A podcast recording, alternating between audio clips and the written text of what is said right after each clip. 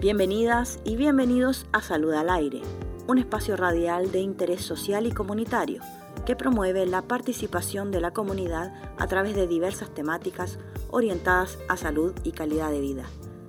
Aquí comienza tu salud, aquí comienza Salud al Aire.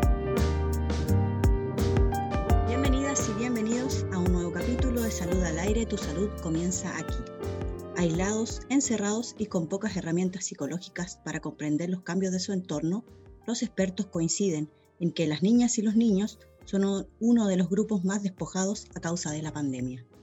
Hoy conversamos con Daniela Toro, podabuelina y psicóloga infanto-juvenil. Hola Daniela, ¿cómo estás? Hola Camila, ¿bien y tú? Muy bien, gracias. Cuéntanos, Daniela, más o menos, ¿cómo ha afectado a nuestras niñas y nuestros niños el hecho de estar encerrados? Eh, mira, ha sido bien complejo el panorama respecto a lo que yo he visto principalmente y lo que han aparecido en, los estudios, porque prácticamente tenemos como dos periodos eh, en cuanto a sintomatología. La primera es cuando recién aparece este, el confinamiento, y la segunda ya es ahora, después de un año, cuáles son las repercusiones de todo ese periodo. Entonces, en la primera aparecían estos síntomas que a veces que quedar em, como predecibles o como que son respuestas al estrés a lo que estábamos viviendo y entonces son síntomas esperables frente a lo que a este cambio de rutina, frente a esta incertidumbre. Entonces, en un comienzo, los síntomas que aparecían eh, principalmente en los niños era temor, eh, dependencia del cuidador, dificultades para dormir, eh, pesadillas, irritabilidad, incluso em, hace poquito se, publicó un estudio que hizo la, Universidad de Chile el año pasado, con entrevistó a unos 5.000 apoderados que correspondían en las comunas de Pudahuel, eh, Loprado y Cerro Y la idea era saber cómo estaban vivenciando la pandemia en los niños en este periodo, que esto fue el, año pasado que hicieron este estudio. Y em, los síntomas, la sintomatología principal apareció fue la irritabilidad. Los padres decían, están más demandantes, están más odiosos y también hay más tristeza. Era como lo que parece que se establecía una comparación con el año pasado, o sea, cómo ellos estaban antes de la pandemia y cómo están ahora.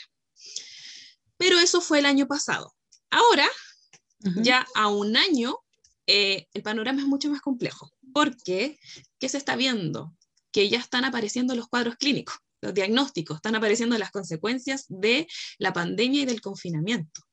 Entonces aparecen respuestas al trauma, trastornos del ánimo, eh, y qué consecuencias también va a traer esto a, largo plazo, porque los niños al estar encerrados adquieren menos habilidades socioemocionales, habilidades sociales, en el aprendizaje, en la concentración. Entonces hay un sinfín de consecuencias que, está esto, que va a generar esto a largo plazo y que ahora se está viendo que está siendo mucho más complejo, tanto en niños como en adolescentes. Claro, eso, eso te iba a preguntar más o menos de lo que nos estabas diciendo. ¿Cuáles podrían ser unas alertas que nosotros como, como padres, como madres o cuidadores de, de, menores tenemos que poner ojo que efectivamente se está presentando un, un cuadro clínico eh, a causa de, de, esta como poca relación socioemocional que han tenido los niños y las niñas?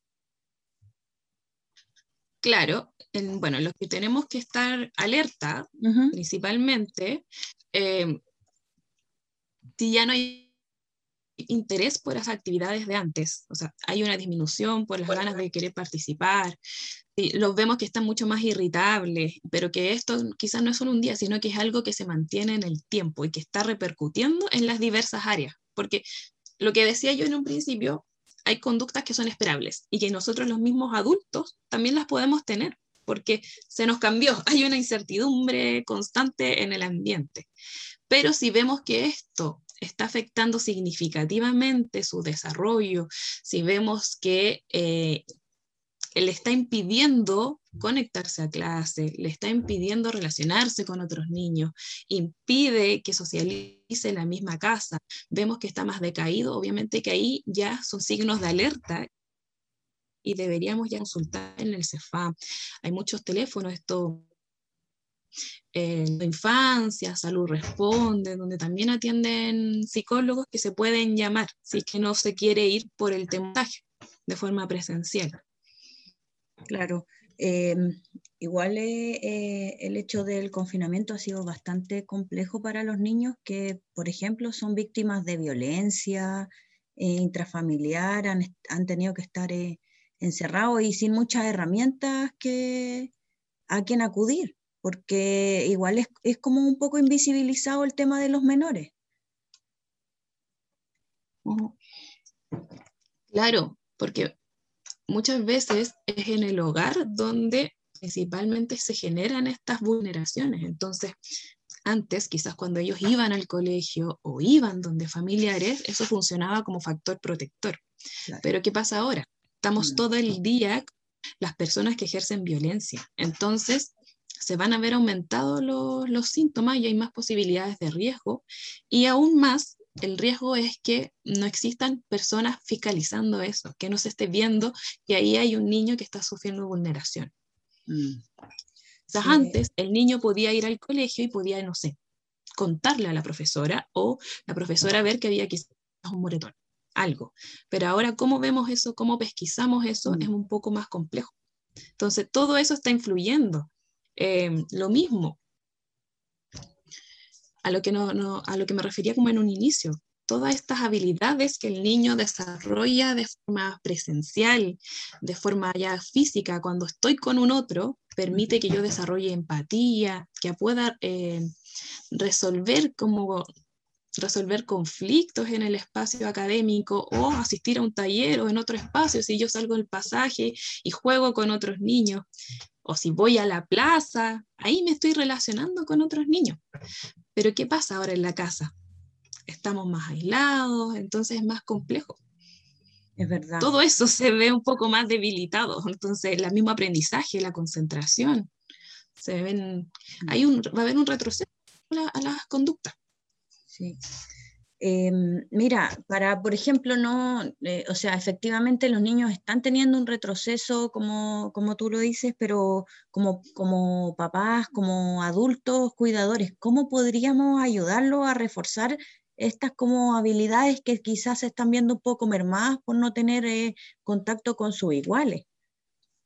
¿Qué podríamos ayudar o aportarle a los niños para poder ir acompañándolos igual en esta situación que ha sido como compleja para todos. Sí, sí, totalmente. Y es una situación compleja, pero también em, es importante el cómo, el cómo lo, adecuamos ciertas como recomendaciones a nuestro contexto, porque em, los niños de Pudahuel no son los mismos niños que viven en otra comuna, o en Pudahuel hay una diversidad de niños, entonces eh, cada familia tiene que saber cómo me voy adecuando a las necesidades del niño, de la niña, del, adolescente. Entonces, entre ellas podría ser, eh, como en este tiempo de, pandemia, generar mayores rutinas. Eso es como muy importante porque le genera al niño una mayor predictibilidad de lo que va a suceder. ¿Qué va a ocurrir después? Antes, cuando los niños acudían al colegio o, había otro, o acudían a otros espacios, había una organización de los horarios.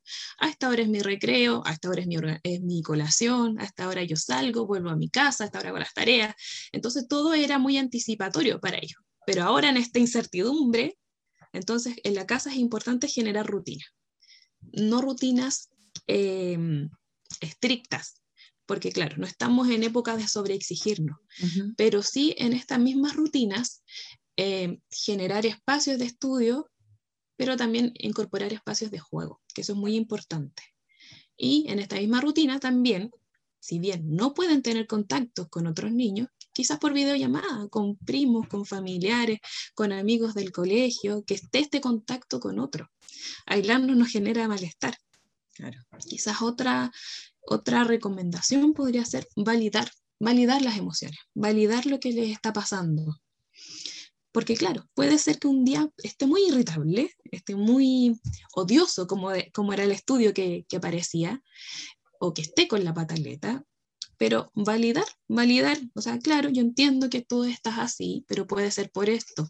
Yo sé que estás, enojado. Eh, ponerle nombre a la emoción, porque los niños cuando son chiquititos es difícil, no saben lo que está pasando. Sienten miles de, de emociones, sienten que están pasando esto, pero ellos no saben que eso es enojo, no saben que eso es tristeza, no saben que, que están tranquilos, no, es, por eso se requiere un adulto que esté ahí modulando la conducta emocional. Te está pasando esto y quizás es porque no has visto a tus amigos. Como ir conteniendo también, ponerse a la altura física, ir generando contención. Mm. Otro elemento importante que yo creo que eh, abarca o engloba todas las otras recomendaciones que se puedan ir generando es que los padres puedan em, los cuidadores en este caso puedan ir chequeando su salud, porque para cuidar a otros tenemos que estar bien nosotros.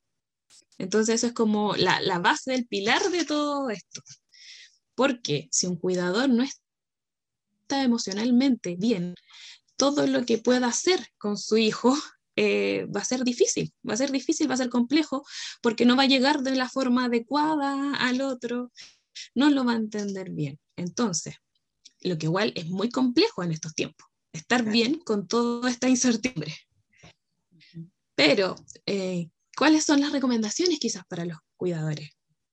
La corresponsabilidad, la, eh, las tareas en el hogar, que toda la responsabilidad no recaiga solo en un cuidador. También es importante no sobreexigirse, no sobreexigirse y creo que eso es lo más importante.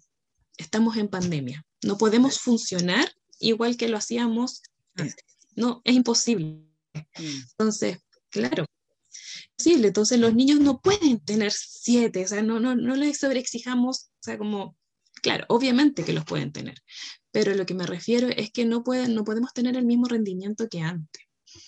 Y no podemos tampoco creer que, que está todo perfecto, entonces tenemos que ir adecuando, ¿no? Y de ahí es importante la flexibilidad. Cómo voy adecuando mi horario, mi rutina, a esto que está pasando, si bien en esta casa, por un ejemplo, podemos vivir varias familias, ¿cómo, con, cómo a partir de todo esto yo genero algo? ¿Cómo quizás cuando tenga la clase él lo dejo en una pieza donde justo no se esté ocupando, para que pueda eh, no tener desconcentración? Eh, me voy adecuando a los ritmos, o sea, como no me sobreexijo tanto, el autocuidado es importante para que como cuidador no me desborde y principalmente las redes de apoyo. En épocas de pandemia no podemos estar solos, tenemos que estar en contacto con los otros, aunque no puede ser físicamente, pero que el distanciamiento físico no implique eh, distanciamiento social. Eso es importante. Mantener en contacto como con... Sí, oye, yo estaba pensando ahora mismo eh, que, claro, yo me he preocupado o, o, he visto o siento como que los niños más pequeños son los más afectados, pero los adolescentes igual, o sea, están con todo este proceso del cambio hormonal, de las nuevas cosas y, pasarlo en, encerrado es, complejo dentro de todo, o sea, no, no están como en, con con, ah, en contacto con sus pares eh, que antes sí lo tenían, porque a lo mejor los niños más pequeños no, no están experimentando los mismos cambios. es un poco como diferente para los adolescentes, ¿o no? Sí, también, también, y sobre todo en el, espacio clínico ya se están viendo las repercusiones, no solo los niños, sino que los mismos adolescentes, es increíble como este último tiempo han llegado muchos adolescentes con autolesiones, intentos suicidio, entonces también puede ser que esté afectando la, la pandemia. No están teniendo contacto, obviamente, que el espacio em, presencial significaba. Significaba el validarme frente a otro, construyendo mi identidad a partir de donde yo voy frecuentando en la misma casa. Eh, si bien antes los adolescentes se exponían harto a las plataformas, a las redes, ahora es mucho más. Estamos todo el día conectados. Eso también ha aumentado. El año pasado salió una encuesta que aumentó el 40% nuestra conexión a las redes, solo en pandemia. Entonces estamos todo el tiempo y lo que también eso repercute en el sueño, en la concentración. Si estoy hasta las 5 de la mañana viendo videos, obviamente que a las 9 de la mañana no me voy a levantar en las mejores condiciones para conectarme a clase. Y también las actividades que hacían antes se han dejado de hacer. Hay muchos adolescentes que tengo que, eh, no sé, que practicaban algún deporte y ya no, ya no lo están haciendo, a pesar de que es online. Lo online no les motiva. Como mm. hacer estas mismas cosas de forma online, no.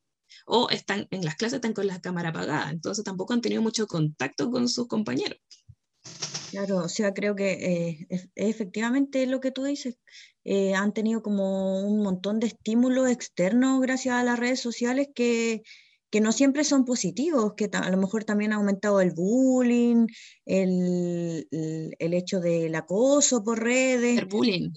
Entonces, claro, están viéndose súper afectados por cosas que no, que antes quizás eran en, en menor medida. Claro, todo está ocurriendo en, en, las redes. Bueno, y si nos vamos a hablar del, del ciberbullying, ¿cómo, cómo se va generando, cómo se va generando esta difusión de contenido también inmediatamente de lo que imponen los adolescentes. Eh, también importante mencionar eh, que, claro, el mismo colegio también se está viendo afectado en, en, los adolescentes, la concentración. Entonces, pareciera ser que a veces se naturaliza esto de que los adolescentes estén en la pieza o ahí. Claro pero es parte, eh, no, no, no, debiese naturalizarse. Pandemia como que tenemos que estar en contacto con el otro, tenemos que estar conversando con el otro, qué le sucede al otro. Eso es importante también. Muchas gracias Daniela por tu tiempo, por lo que nos pudiste aportar el día de hoy. Últimamente, estos últimos tres capítulos lo hemos tratado con psicólogas y gente como eh, relacionada con la salud mental porque Em, hemos visto que se ha visto, mm, o sea, eh, hemos leído, eh, se han hecho estudios de que efectivamente nos está afectando no solamente de forma física, sino que también de forma eh, psicológica y emocional. Así que agradecemos mucho tu tiempo, el estar aquí. Te dejamos invitada para más adelante cuando ya estemos funcionando en nuestra radio. Y eso, si quieres despedirte de las vecinas y los vecinos que nos están escuchando, te dejamos un tiempo. Sí, muchas gracias por la invitación y bueno, lo que, se, lo que he mencionado más que nada son algunos como tips, cada cual los, arre, los, los adecua a su realidad, eso es importante. Cómo lo importante es ir flexibilizando de cierta forma y ir adecuándolo a qué nos conviene o a qué nos genera más bienestar. Eso, muchas, muchas gracias Camila por la invitación. Muchas gracias Daniela, estamos en contacto. Ahora nos vamos a una pausa musical y continuamos con Salud al Aire.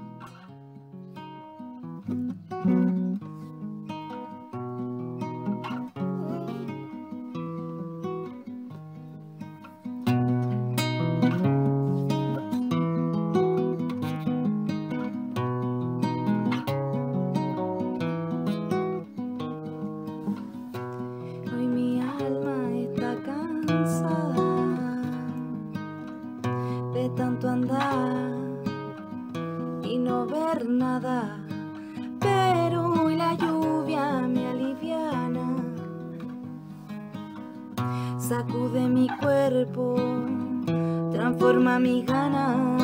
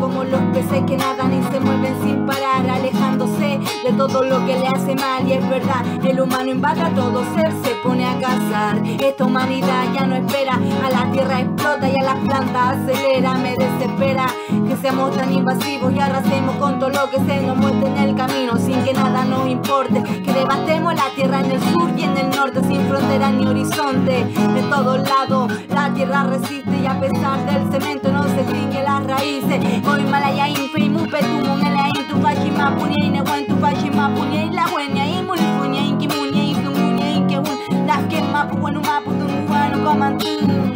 Perdida en el tiempo del mundo me encuentro. Perdida en la tierra asfixia de cemento.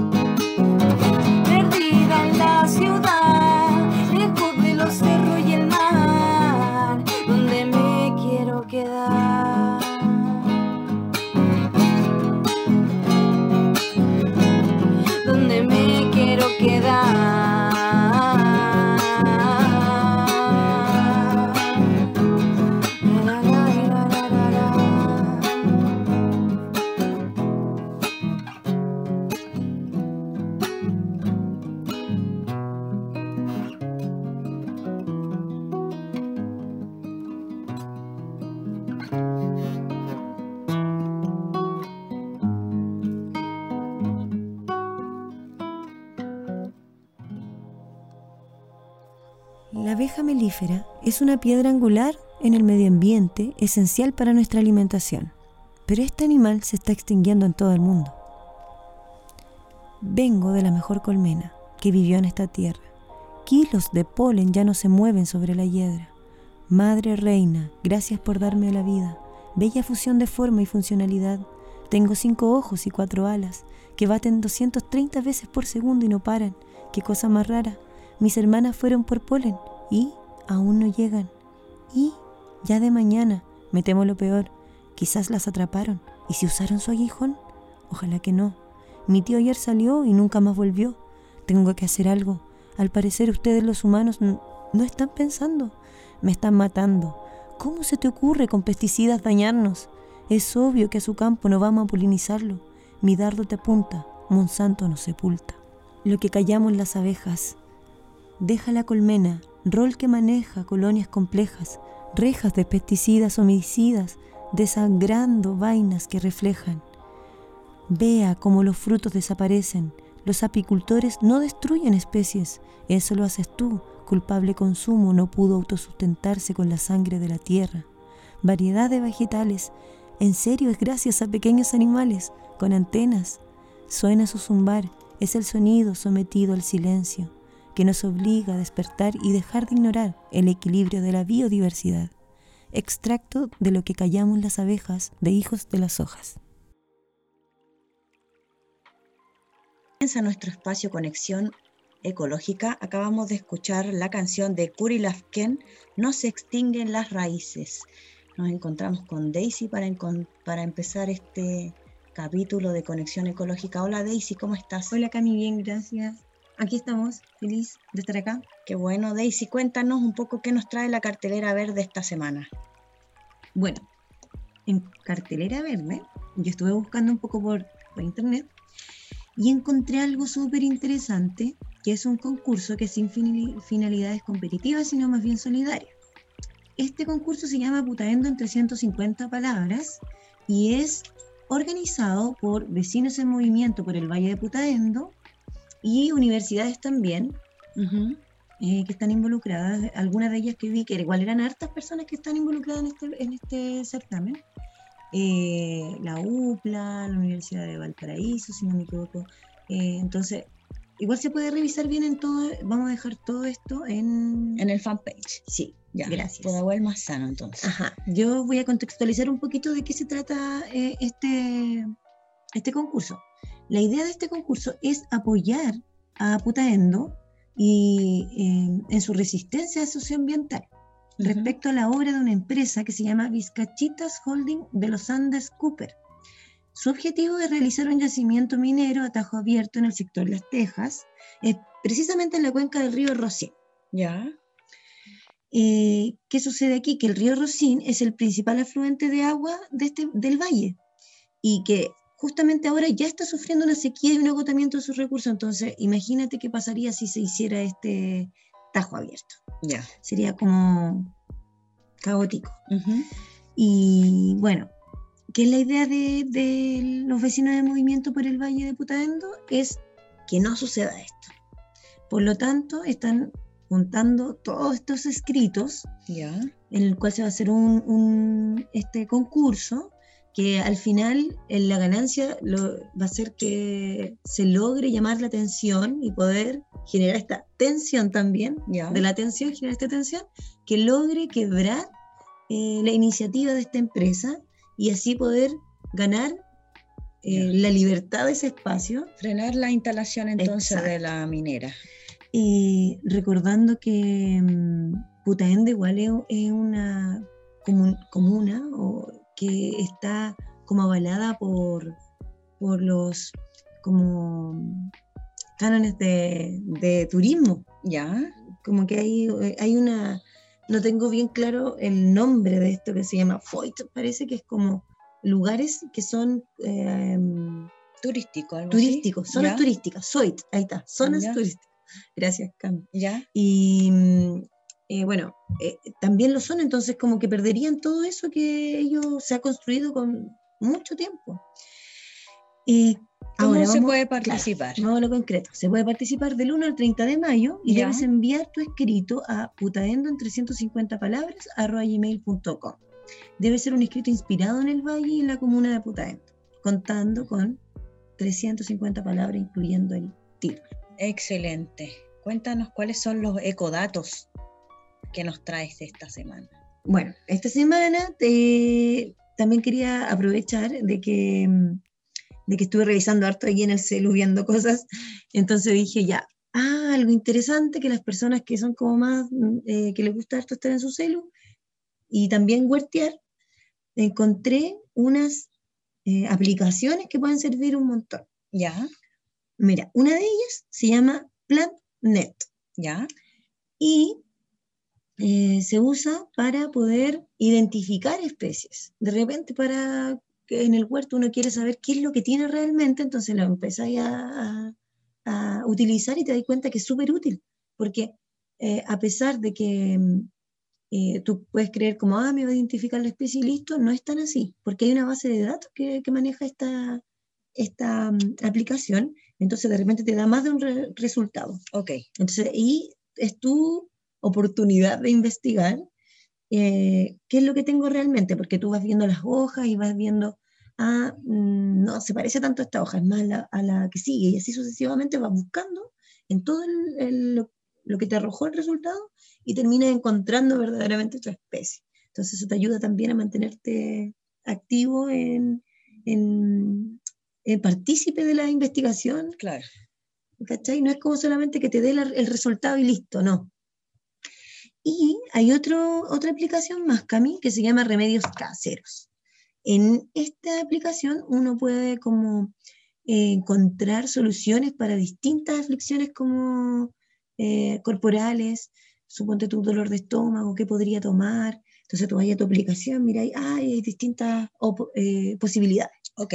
incluso para adelgazar, incluso para muchas cosas así. Como que está muy interesante para todo tipo de personas. Excelente. Entonces, Remedios Ca- Caseros es otra aplicación Ujú. que debería ser muy útil para nosotras. ¿Y qué más? Y por último, Ajá. hay otra aplicación que se llama B, que es B corta, Ya. B de verde, o V también. Ujú. Em, esta aplicación es em, interesante porque te puede ayudar a revisar tus cultivos, en qué temporada cultivar, eh, cuánto riego debo echar, cuántas horas de luz necesitan, eh, en qué tiempo puedo cosechar. Entonces es como que te mantiene súper al tanto de lo que tienes cómo, y organizarlo y, y cómo complementarlo, qué puedes plantar al lado de otra cosa, también Claro. está eso. Y también lo interesante de esta aplicación es que no te muestra un calendario de siembra, pero te hace un test de cuánta luz tienes eh, al día, cuántas horas de luz, cuánto, qué tan frecuente riegas, eh, te pregunta mm, eh, en qué temporada estás, si otoño, primavera. Y finalmente, y, otro par de preguntas más, y al final te arroja un resultado de lo que tú podrías tener en tu, en tu huerto, en, tu, espacio. Sí. ok, excelente entonces. Muy útil la aplicación. Cuéntanos, esta semana tenemos entrevista. Sí, claro. Tenemos a una invitada sorpresa que se llama Javiera Bravo y ella trabaja en Nuestra Matriz, creado por ella misma. Y sin más preámbulo, quisiera que nos contara un poco, Javi. Hola, ¿cómo estás? Primero que todo. Hola, muy bien, ¿y ustedes? Bien también, Javi. Gracias. Eh, queríamos preguntarte que nos contara un poquito cómo, de qué se trata tu iniciativa y hace cuándo empezó y, todos esos detalles, por favor. Eh, bueno, eh, nuestra matriz nace en México, cuando yo andaba viajando por allá y necesitaba generar un sustento económico. Y, me quedaba muy poco dinero y sentí que no quería generar como dinero a partir de cualquier cosa, como que no quería ponerme como a trabajar en algo que no quería, a, hacer cosas que no me hicieran sentido, entonces el dinero que me quedaba lo compré, lo gasté en una máquina de coser y yo me había llevado telas de acá de Chile para allá como porque yo ya tenía la idea de las toallitas ecológicas, pero no, como que no le había puesto ninguna energía. Entonces me compré la máquina de coser y empecé a hacer toallitas y fue bacán porque eso me permitió, o sea, antes de eso en realidad yo ya estaba en contacto con hartas mujeres, estaba ahí, yo vivía en Chiapas, eh, entonces allá hay, hay un alto porcentaje de población indígena. Entonces, yo estaba ahí como de repente, yo vivía en la ciudad, no vivía en San Cristóbal, que es como el lugar más de así, más taquilla de allá de Chiapas, donde están los zapatitos, donde están los zapatistas, como donde están como mayor población indígena. Entonces yo de repente hacía como esos viajes para allá y, estaba con las comunidades, estuve, me tocó estar con hartas comunidades de desplazados, de mujeres que estaban así en condiciones como de acampe, porque estaban desplazadas de sus comunidades. Entonces como que yo ahí me empecé a dar cuenta que era súper necesario, como que yo tenía telas, que tenía la idea y que mezclar como toda esa dimensión como tan, tan de la mujer y que es tan, es tan privada también, que está tan que es tan tabú, sobre todo en comunidades indígenas, sobre todo en lugares más empobrecidos. Porque hoy escuchamos que se habla mucho de menstruación, que se habla de la copita, que se habla como de alternativas, pero aún en lugares populares es algo súper desconocido, sigue siendo algo súper tabú.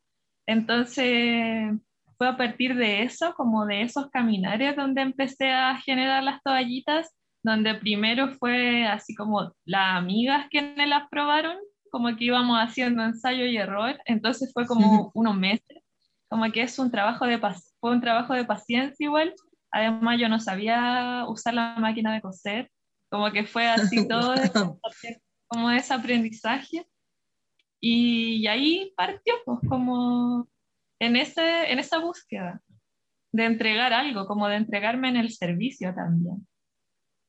Maravilloso lo que nos dices, porque en realidad muchas personas a lo mejor tienen como, y quizás también en esto de la pandemia, han descubierto como su, su despertar de, ay, yo también me podría dedicar a lo que realmente me gusta y no, no se dan la, la fuerza o falta como algo, una chispa de que te diga, sí, sí se puede, sí se logra, y tú lo hiciste, pues eres el ejemplo vivo de, eso. Me alegra mucho. Es justamente eso, como además, justo esto que, estaban, que estaba hablando antes de lo de Putaendo, como del agua también. Yo estudié en la universidad, estudié geografía, Estoy muy vinculada también con esa dimensión de la tierra, como de los territorios. eh, y me sentía también muy alejada de ahí, como, como que sentía que no estaba entregándome en servicio a la tierra, porque yo siento que, que la tierra necesita que nosotras nos entreguemos el servicio, como que nos pongamos así a, hacer cosas para protegerla y en ese sentido para protegerla, para protegernos a nosotras también. Claro. Entonces siento que es bonito este tiempo pandémico como para darnos cuenta desde dónde nos queremos entregar. Exacto. ¿Qué es lo que nos, como qué es lo que nos hace sentido? No, porque sí, yo también entiendo que hay apuros económicos porque estamos en un contexto que súper como que está, donde estamos empobrecidos, donde estamos viendo también la miseria, donde nadie se hace cargo de la dimensión social de la pandemia y que en eso queremos hacer cosas para generar dinero. Y yo siento que eso se puede mezclar un montón con el desde dónde nos queremos entregar, como qué es lo que le hace más sentido a nuestro corazón y a nuestra conmovisión también. Como se habla, como que se habla mucho desde la conmovisión desde los pueblos, pero yo siento que cada ser humano puede construir su cosmosentir también. Cierto. Desde ahí construir y generar esos entramados para entregarse desde donde más les haga sentido. Y si es en ese vínculo con la tierra, con regenerar la vida, con regenerar los vínculos, mucho mejor. Esa es nuestra tarea igual como seres. Ajá. sí, yo a propósito de eso, igual yo te quería preguntar, que igual como que me lo respondiste un poco, que cómo las personas, o viste ese cambio en las personas cuando tú empezaste a, a entregar tus productos ya después del periodo de prueba, ¿verdad? Y empezaste a como masificar eh, este, estas toallitas. Algunas personas, me imagino, porque yo también vivo aquí, que se lo tomaron como, ¿qué es esto? Pero, ¿qué, qué, cómo se utiliza? ¿Por qué? No sé, todas esas preguntas como que las personas no están acostumbradas a, a los cambios también. Entonces, si ven algo que es como nuevo y ecológico y cumple con todas esas funciones, como que se abstraen un poquito. Entonces, yo quería saber cómo fue tu experiencia ante eso, cómo te lo tomaste.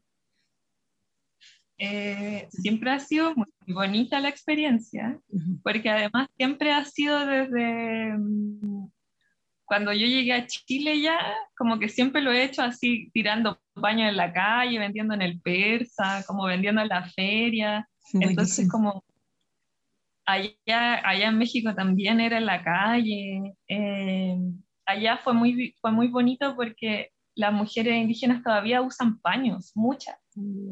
Entonces, al ver las toallitas era como algo mejorado de su versión de paño. claro. Entonces era, era, muy bonita esa experiencia, como conversar, yo como que algunas se la regalaba, así como que en realidad era solo por, como que tú, es que siento que esa, justo estamos en el mes de la visibilización menstrual. Mayo es el mes de la visibilización menstrual, me, cuesta la palabra.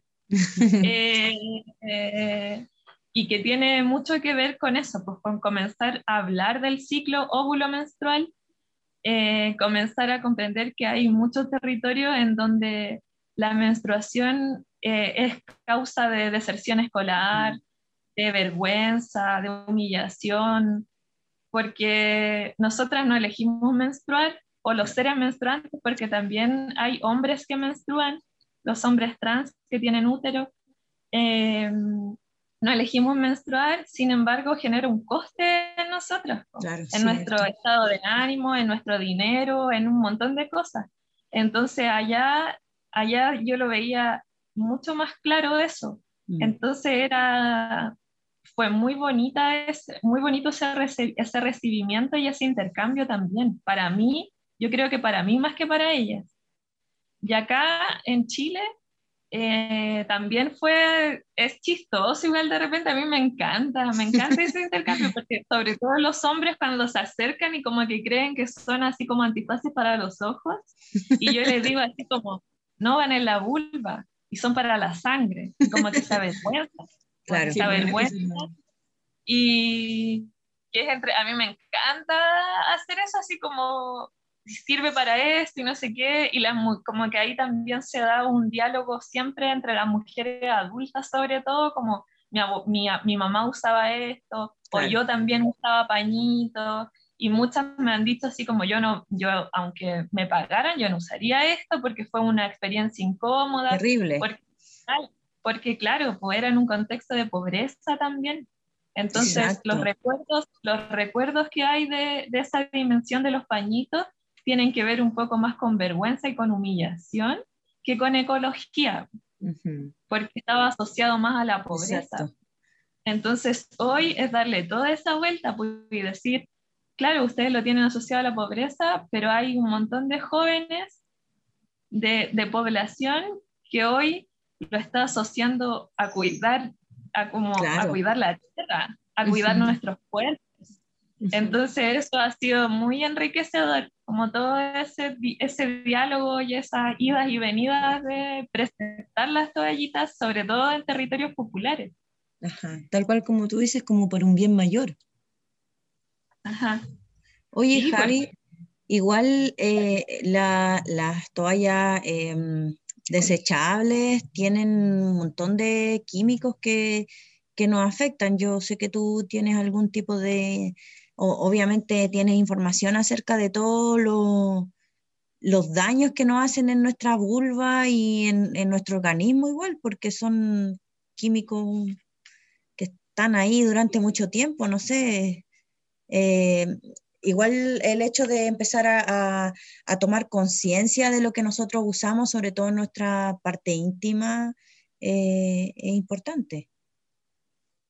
Sí, todo el, todo el tiempo, también en esa misma dimensión yo siento que es comenzar a hacernos conscientes y a estar presentes de todo lo que consumimos y de todo lo que hacemos que la tierra también consuma, porque todo mm. lo que consumimos también vuelve a la tierra y todos los costes de lo que consumimos en producción que tienen para la tierra, como en dimensión de agua, de tala de bosques, del petróleo, del extractivismo, entonces, por ejemplo, eh, las, las, toallas desechables tienen componentes que son así cuáticos que, así como para ordenar. Yo considero, o sea, la piel es nuestro órgano más importante.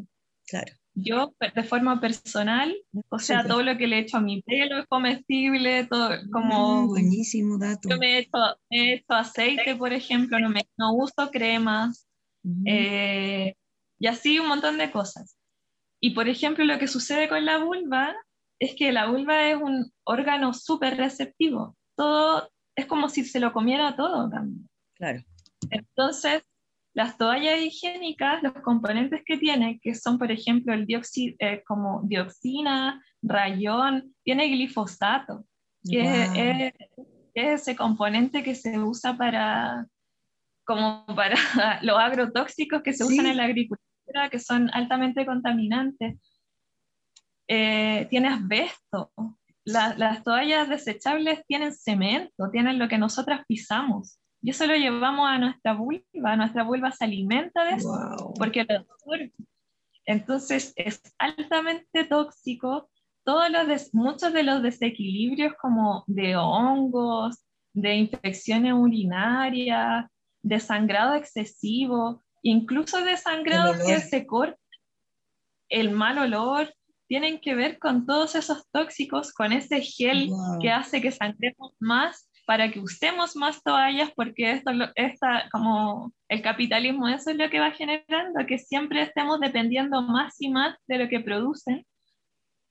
Y es así terrible. Entonces, como en ese sentido, cambiar alternativas más amigables es un cambio así profundo, como que yo cuando les hablo a la chiquilla o a los chiquillos sobre esto es como que casi suena fantástico, pero cuando la comienzan a usar, como que de verdad te das cuenta del cambio impresionante que genera, o sea, darte cuenta que ese olor a pescado no era tuyo, que era olor de las toallas, que nuestra sangre no huele y que si huele es una señal para comprender cómo está nuestra salud también. Y en ese sentido también eh, no sé, pues una mujer menstruante en, en todos los años que menstrua usa de 10.000 a 13.000 toallitas desechables. Y esas, una toallita dura como 500 u 800 años en degradarse, porque es puro plástico. Claro. Entonces, son toneladas de basura que generamos en todo nuestro ciclo eh, menstrual y que con las toallitas de tela, con los calzones menstruales, con las, con las copas menstruales, no, genera, no generáis más basura. Porque, por ejemplo, las toallas de tela se pueden compostar, las podéis cortar chiquititas y, y las tiráis a la composta. La copa menstrual la podéis cortar también chiquitita, esa no se puede compostar, pero también genera, va a generar una degradación mucho más rápida y además que una copa menstrual te puede durar como de 6 a 10 años, si la cuidas mm. bien. Entonces, el, como esta dimensión del alimento para nosotras, si cambiamos hábitos que son pequeños pero significativos, es gigante, así como es puro beneficio para nuestro cuerpo, nuestro territorio y también para la tierra. También para el, para el bolsillo. Claro, sí. como que, es, como que son muchas las dimensiones. Exacto. Es mucho, el ahorro es, bastante el ahorro cuando ya uno deja de comprar eh, toallas desechables. Es como algo súper sustentable lo que mencionas, porque como dices, dura por mucho tiempo. Y, y lo otro es que me, me, cuestiono de que por mucho tiempo me vivió en una mentira, por así decir. ¿En, en qué creencias sentido? vanas, banales. ¿Por qué? ¿En qué sentido?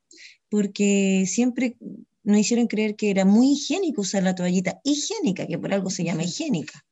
Eh, Ajá. como que nos hicieron creer que, claro, lo que tú dices, como que estaba denostado el hecho de usar como eh, tela o algo así, porque era como signo de pobreza. Claro. Son puros tabúes y, y conjeturas mentales erróneas, finalmente. Claro, y que también sabes con lo que tiene que ver con la productividad. El capitalismo siempre nos quiere productivas. Claro. Entonces, usar una toalla desechable es desentenderte de tu proceso natural, porque las abuelas, porque los pueblos antiguos, en el momento de menstruar, hacían carpas rojas, hacían círculos de fuego, Claro. hacían conversatorios, se iban hacia adentro, se daban ese tiempo de menguar, se daban ese tiempo de invierno. Entonces, lo que genera la toalla desechable es que tú siempre puedas estar ahí dispuesta a botarla a la basura y seguir, ¿cachai? Y da lo mismo. Pero en realidad es como todo lo contrario, porque genera un montón de padecimientos. Ujú. Pero todos los padecimientos eh, ginecológicos están normalizados. Hay mujeres que viven sus periodos con tremendo dolor, Dolor. incluso fases premenstruales con... Hay un síndrome premenstrual. Hay mujeres que, que habitan con dolor su ciclo y que está normalizado, que es Sí. como ya, sí, corta, sigue nomás, porque da lo mismo. Y entonces, y claro, toma ibuprofeno, toma Sí. toda, medica, automedícate y sigue siendo productiva. En cambio, esta, esta dimensión más de poder ver tu sangre, o sea, yo la primera vez te pegó, No, dale nomás. Ah, ya, las primeras veces que usé la copa menstrual y que veía la sangre era así como, me sentía poderosa igual, po, porque también es comprender, por ejemplo, la sangre es vida, nuestra sangre menstrual, como que hay, hay algunas consignas por ahí que es como, la sangre menstrual es la única sangre que no nos debiese dar asco porque es la sangre de la vida que, que se derrama sin ningún acto de violencia. Es la única sangre Claro que, que se derrama sin ningún acto de violencia. Y es una sangre enriquecida. Los pueblos antiguos también lo usaban como medicina porque contiene células madre, porque contiene Wow. información muy poderosa, porque nuestro útero y el endometrio, que es el que se desprende, se estaba preparando para gestar vida. Entonces de ahí puede salir puras cosas bonitas, no, Sí, si vamos a gestar vida, no es algo contaminante. Claro. Entonces las primeras veces que yo usaba la copa menstrual era así como que de verdad me sentía como súper poderosa porque además había estudiado un montón de lo que significaba la sangre y todo. Y, y empezar a ver también cuando usas las toallitas, empezar a ver tu sangre y darte cuenta que ahí hay mucha información de ti. ahí puedes darte cuenta cómo está tu salud. La, la menstruación es uno de los como de los cinco signos vitales, como tú con la menstruación puedes descubrir padecimientos profundos de, de tu salud y así también puedes comprender que estás sana. Entonces, poder mirar nuestra sangre, poder tener un contacto con la sangre, poder bajar el ritmo cuando estamos menstruando, te lo puedes tener ahí, estar con las toallitas, estar con la copa eh, y darte esos espacios también, esos espacios de, de, un tiempo más lento. Uy, Javi, eh, todo esto que tú nos comentabas, lo podemos encontrar en algún en alguna página, te podemos encontrar, tú nos darás estos datos, a lo mejor un libro PDF, alguna información extra sobre... yo, o sea, tengo, tengo, un Instagram, igual yo de repente soy un poco floja con lo del Instagram, como que no, como que pongo más así los productos que más información. La información la doy cuando la gente se acerca, así como que me escribe y ahí me encanta conversar. Sin embargo, ahí tengo el Instagram y, y sí estoy ah, de repente subiendo información que se llama Nuestra Matriz. Ok, vale, gracias. y también hay, hay, unos libros que recomiendo mucho como para iniciarse en esto, que hay uno que se llama Ginecología Natural, que es de una chilena que se llama Paula Pérez que siento que es un libro que ojalá todas y todos pudiésemos tener en nuestras casas, en nuestra librería, y también otro que es maravilloso igual, que se llama Cómo mejorar nuestro ciclo menstrual, que es de Lara Briden. ¿Cómo mejorar nuestro, ciclo menstrual? Ya. Lo vamos a registrar para poder ponerlo en la página de Conexión Ecológica también, porque eh, si lo recomiendas tú, yo creo que muchas personas van a querer también leerlo. ¿De quién es la, autora? Se llama Lara Briden. Lara Briden. Ya, vale. Gracias. Eh, bueno, te agradecemos la participación en esta entrevista. Gracias por entregarnos tus conocimientos también, eh, ayudarnos un poco a, a despejar, claro, a despejar ciertas dudas que uno puede tener de, de los productos naturales, sobre todo en este caso de, de las toallas higiénicas eh, reutilizables, que obviamente ya sabemos que reducen mucho la huella que nosotros también estamos dejando en el planeta. Así que em, gracias por tu participación, Javi. Esperamos contar contigo más adelante cuando ya tengamos la, la radio instalada y te dejamos invitadas para, para cuando se pueda estar juntas eh, Aquí Mismo en el estudio. Exacto. Sí, que bacán, muchas gracias a ustedes igual, con mucho gusto, ahí cuando quieran. Te pasaste, muchas gracias. Gracias Javi, nos estamos viendo entonces en la próxima ocasión. Chao, un gusto. Igual. Daisy, ya vamos terminando el programa del día de hoy. ¿Te quieres despedir de la...? Sí, súper interesante el tema que tratamos con, con Javi. Estoy súper contenta porque nos ayudó, nos va a ayudar mucho a reconectarnos con lo más fundamental que es eh, nuestros ciclos. Claro, sí, es verdad. Eh, para finalizar, nos vamos con una canción de Constanza Nahuelpan, Soy de Amor. Soy de las que piensa que la luna la está mirando cuando sale la noche. Le estoy conversando, le diré que hoy es la ocasión en que no puedo dormir.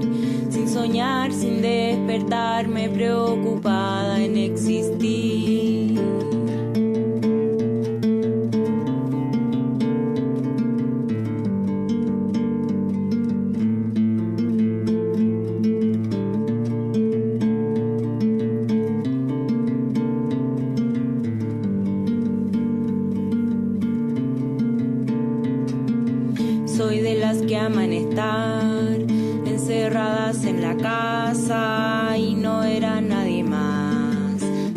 Pasado mañana y encontrar a alguien a quien poderle decir todo lo que pienso sin tener nada que omitir.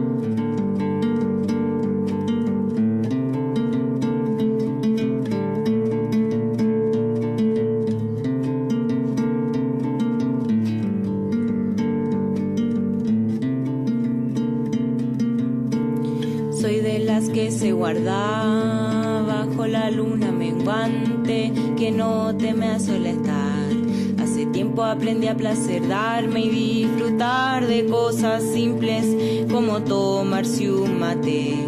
Al lado de una papá y que me cuente lo que no sé,